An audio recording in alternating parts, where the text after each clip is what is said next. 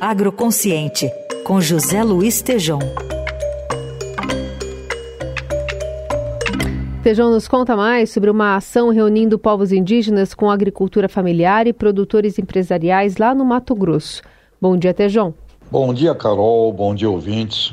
Inteligência, boa vontade e trabalho é o grande sentido que o agronegócio brasileiro, o agroconsciente, precisa. Eu acabei de conversar com Cláudia Calais, diretora executiva da Fundação Bung, que atua há 68 anos realizando trabalhos evolutivos. E esse trabalho, na região de Canarana, no Mato Grosso, na terra Chavante, a Cláudia me disse que o grande objetivo e o grande aprendizado do trabalho num reflorestamento que está sendo realizado é uma integração de um trabalho entre os povos indígenas, a agricultura familiar e a grande agricultura empresarial. A reunião e a integração desses três. E a lição desse trabalho porque ele gera ali as sementes que são coletadas do piqui, do baru. Baru, aliás, uma castanha deliciosa, isso gera a possibilidade de um adensamento da floresta, gera riquezas, a venda da própria semente, que significa renda ali para os povos originários, os agricultores pequenos, os familiares participando ali de uma polinização com abelhas e isso também permitindo que a agricultura grande empresarial se beneficie de todo esse sistema. Então, esta ação, esta iniciativa que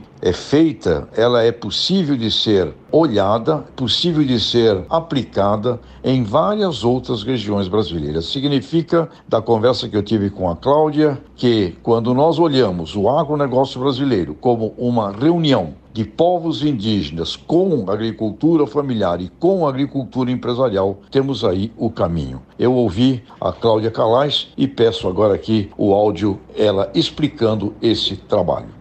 Oi, Tejon e ouvintes, é um prazer estar aqui falando com vocês sobre o projeto Semeia, um projeto social desenvolvido pela Fundação Bung. Vou dar um exemplo de formas integradas de serem trabalhadas por esses três públicos que formam né, e fazem de fato o agronegócio brasileiro. Por exemplo, para ampliar produção, a gente tem trabalhado muito com a questão da polinização assistida, trabalhado muito com abelhas. Para o grande produtor, o interesse é a polinização assistida, ampliar a produtividade agrícola. O agricultor familiar, ele entra nesse processo oferecendo esse serviço para o grande produtor e também se beneficiando pela venda do mel. E os povos tradicionais, eles entram, por exemplo, na parte de reflorestamento, no trabalho que a gente faz de reflorestamento. Um exemplo é um reflorestamento da terra Pimentel Barbosa, do povo chavante que a gente está fazendo na região, aonde toda a semente utilizada pela Fundação Bung para os projetos de reflorestamento,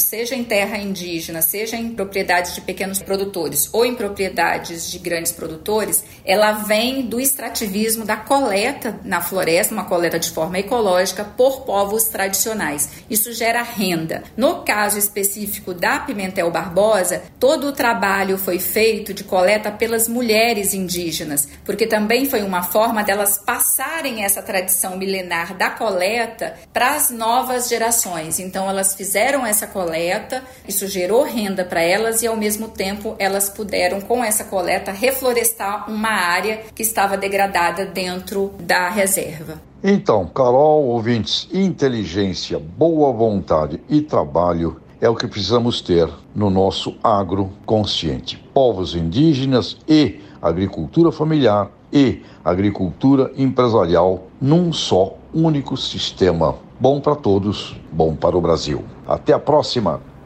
Valeu, Tejon. Até segunda.